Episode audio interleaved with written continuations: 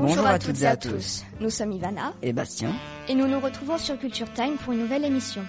Aujourd'hui, nous accueillons Gilles Richard, directeur du théâtre Buissonnier qui se trouve à Nogent-le-Retrou. Bonjour, Bonjour, à vous Gilles. Bonjour. Avant d'expliquer ce que vous faites, pouvez-vous vous présenter?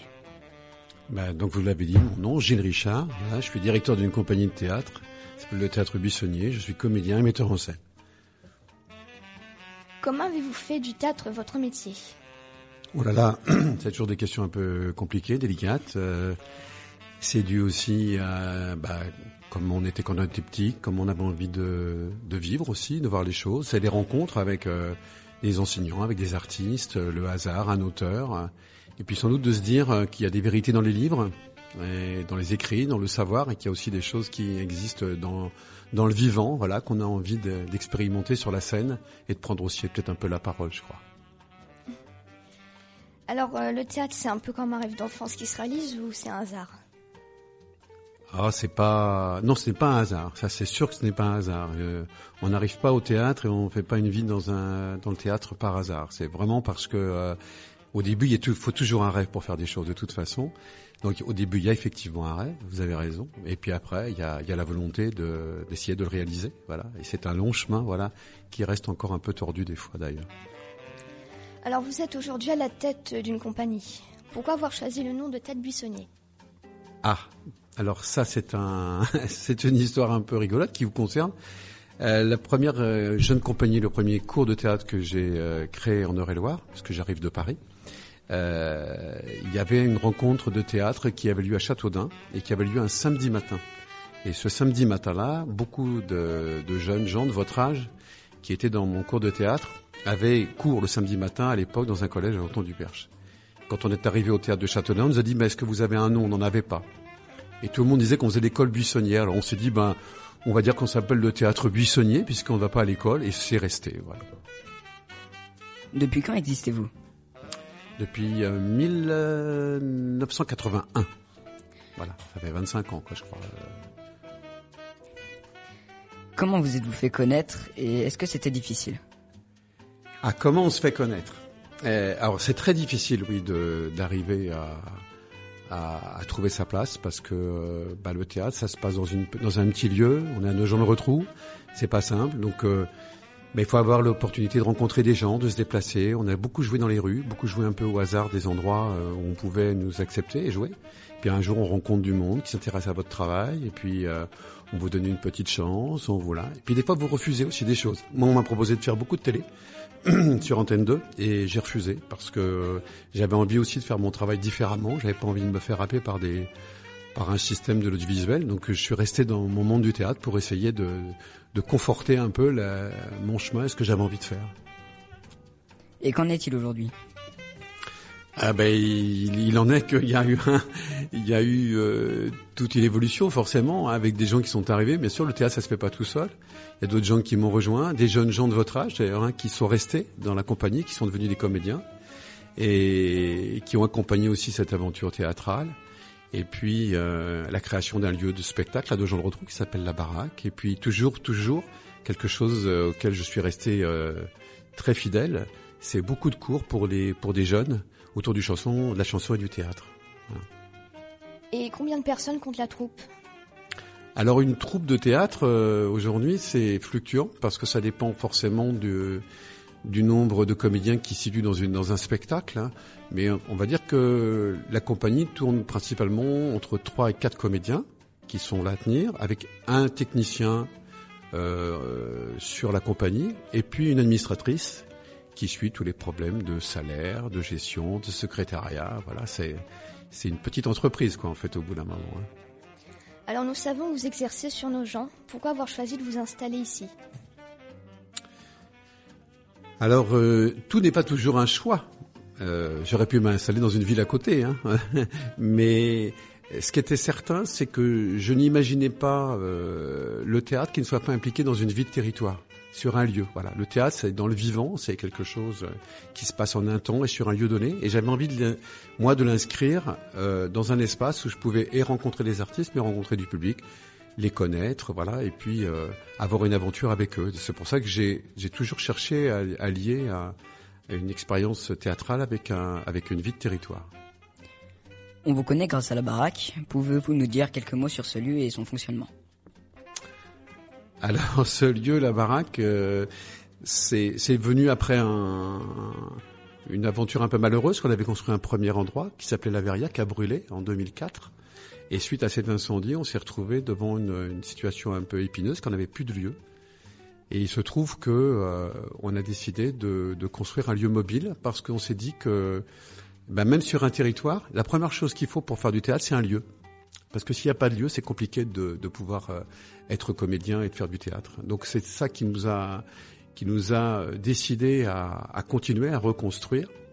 Et on a fait un lieu mobile qui, parce qu'on s'est dit, euh, on ne sait pas ce que l'avenir sera et il faut qu'on puisse aussi être maître un moment de notre destin.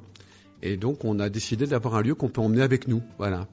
Et, sinon, bah, dans les particularités, c'est un, c'est un lieu qui fait, euh, dans sa plus grande longueur, 32 mètres de long, qui fait 12 mètres de haut, qui pèse 70 tonnes, et il faut trois semi-remorques pour le transporter. Ah Donc c'est pas comme la Quechua, ça se met pas comme ça. Euh, et euh, une petite information, euh, comme ça, rigolote. J'aime bien les petites particularités rigolotes. C'est que moi je suis né à Paris dans le 15e et il se trouve qu'on vient nous demander d'installer la baraque là où je suis né dans le 15e. Donc dans un mois et demi, elle part à Paris. Elle sera dans le parc Georges Brassens où elle va accueillir un, un plein de spectacles, un festival pendant un mois et où les Parisiens rentreront dedans. Et je et j'espère qu'on viendrait faire une petite émission de radio euh, à Paris, euh, à la Baraque, euh, dans le parc Georges Brassens, voilà, près du théâtre Montfort. Voilà. D'accord. Alors vous vous déplacez loin ou pas avec la Baraque? Oui, oui, on peut aller de de bah, de, de l'Australie à, à l'Argentine. Je vous dis ça parce qu'on nous a déjà demandé. Mais bon, on a des problèmes de transport qui sont un peu épineux à cause la dimension d'une des pièces de la baraque qui fait 13 mètres 50 et qui ne respecte pas les, les dimensions dans les containers. Donc on a un petit problème, on ne va pas le couper, la couper en deux la pièce parce que la coupe en deux, la, la baraque elle tombe. Donc on peut pas le faire. Mais sinon il n'y a pas, non il n'y a pas de limite de euh, d'espace. Pour l'instant, elle est plutôt sur le territoire français. Il y a des demandes en Belgique, mais pour l'instant, on est plutôt sur le territoire français. D'accord. Comment choisissez-vous les lieux où vous vous produisez? Alors ça c'est là on parle de spectacle. Hein. Si on parle de spectacle, euh, au bout d'un moment, quand on est comédien, qu'on a créé un spectacle, on choisit choisit pas toujours le lieu où on joue. Hein. Il faut arriver, euh, réussir à vendre un spectacle, les gens s'y intéressent, voilà, vous vous de venir jouer chez eux et c'est donc vous êtes invité, voilà, pour venir jouer dans des endroits, dans un festival, une salle de spectacle, dans la rue quelque part, voilà. Et donc c'est pas nous, en fin de compte, qui choisissons euh, le lieu.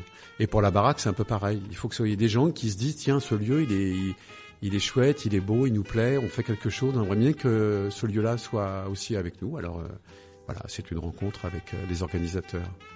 Très bien. Nous retrouvons Gilles Richard du théâtre Buissonnier. Vous êtes donc avant tout une troupe de théâtre. Combien avez-vous créé de spectacles depuis la naissance de votre compagnie?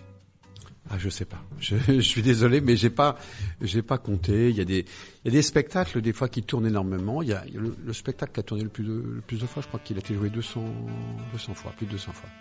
Donc c'est des périodes où on crée moins, et puis des fois on crée des spectacles. Ils, ils tournent pas beaucoup, donc ils rentrent dans une boîte et voilà, et d'autres. Donc je sais pas, peut-être une trentaine de spectacles.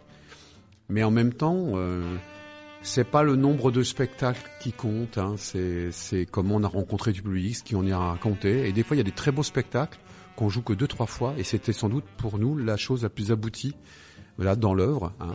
Et mais voilà, ça n'a pas rencontré euh, le, le, public pour tout un tas de raisons, voilà, diverses et variées. Et quels sont les thèmes abordés dans vos spectacles? Alors déjà, nous, la, notre, notre matière déjà, hein, notre matière de travail, c'est quand même le lien entre le théâtre et la chanson comment un comédien peut s'emparer de la chanson, voilà, parce qu'on on trouve que la voix c'est quelque chose de très important, voilà, et que ça, ça transmet beaucoup d'émotions et beaucoup de sentiments, et ça, ça parle beaucoup au public. On échange beaucoup sur la voix, sur la, chanson. Et elle est thème, nous on est quand même assez attachés euh, au thème de notre société, de ce qu'on trouve euh, des fois très injuste. Et, et des choses qu'on a envie de raconter ou des choses dont on parle pas assez. Voilà, donc on s'empare un peu. On est quand même des preneurs de parole. Et quand on prend la parole, eh ben, essayons que ça complète peut-être des choses qu'on entend, mais peut-être qu'il y a des petits trous, des petits manques ou, ou des accents qu'il faut mettre. Alors, ben, c'est un peu notre notre terrain de prédilection. Avez-vous un spectacle en cours de préparation? Alors pour l'instant, il y a un spectacle qui est en cours de préparation pour les tout petits, voilà, par la compagnie, et qui sera sur le rapport des, des, des petits enfants avec la nourriture. Voilà. Et le titre provisoire s'appellera Frichti. D'accord. Et quel thème avez-vous choisi pour ce spectacle? Euh, Je, je viens de, de le dire. Donc c'était euh, euh, c'est la nourriture, hein, parce que les, les, les petits enfants ils ont ils ont un rapport à au fait de, de manger hein, euh, qui est qui est très important. Et donc euh, la comédienne qui qui a pris ce spectacle là pour l'instant euh, travaille beaucoup sur cette sur ce domaine-là. La baraque accueille d'autres activités. Pouvez-vous nous présenter les différents ateliers? Alors, les ateliers de la compagnie, c'est donc il y a des ateliers de chansons pour les grands et aussi pour les tout petits, ça s'appelle Continuer chanson. Des ateliers de théâtre et il y a des ateliers de dessin. Alors le, le dessin a un local qui lui est bien spécifique. Il se déplace de temps en temps, mais a priori il est quand même moins itinérant que le théâtre ou la chanson. Et puis il accueille des diffusions de spectacles, puisque toutes les tous les samedis matins, quand il fait pas trop froid, il y a un spectacle pour les tout petits. Hein. Ça s'appelle les enchantillages. C'est la rencontre d'un artiste avec des petits enfants accompagnés de leurs parents. Où là, on cherche euh, le, le contact entre euh, ben, l'art, euh, l'émotion et puis papa, maman avec avec les bouts de chou. Et ça donne toujours des, des choses assez extraordinaires. Et puis bien sûr, le, un des gros euh, projets de la baraque, c'est toujours d'accueillir un gros festival qui était avant au mois de septembre, qui est maintenant au mois de juin, mai-juin, qui s'appelle La Portée de Voix, où là, pendant un mois, il y a des spectacles tous les jours dans ce lieu-là, et on monte un autre chapiteau, une guinguette, et pendant un mois, il y a des spectacles pendant euh, tous les jours. Voilà. Alors merci pour l'interview que vous nous avez accordée. Et maintenant, l'instant de chez nous. Bienvenue dans notre petit rituel de fin d'émission qui est l'instant de chez nous. Il consiste à vous informer des actualités culture de notre région. Tout d'abord, une exposition intitulée Apple Time est organisée du 14 décembre 2015 jusqu'au dimanche 31 janvier 2016 au Taille-sur-Huine. C'est une exposition réalisée par les stagiaires de la formation Elans Apple Time. Elle est gratuite et ouverte de 10h30 à 17h30. Ensuite, une autre exposition Consommer local, c'est pas sorcier a débuté à Nocé le 4 juillet 2015 et finira le dimanche 6 mars 2016. Elle est aussi ouverte de 10h30 à 17h30. L'entrée est gratuite. Consommer local, c'est pas sorcier. Et donc une exposition autour de l'importance des circuits courts entre les producteurs et les consommateurs, comme son nom l'indique, ce qui est une des priorités du parc régional naturel du Perche. Et voilà, c'est fini. Merci d'avoir écouté l'émission. On se retrouve très bientôt sur Radio 2B. Ceci est un simple au revoir de Culture Time.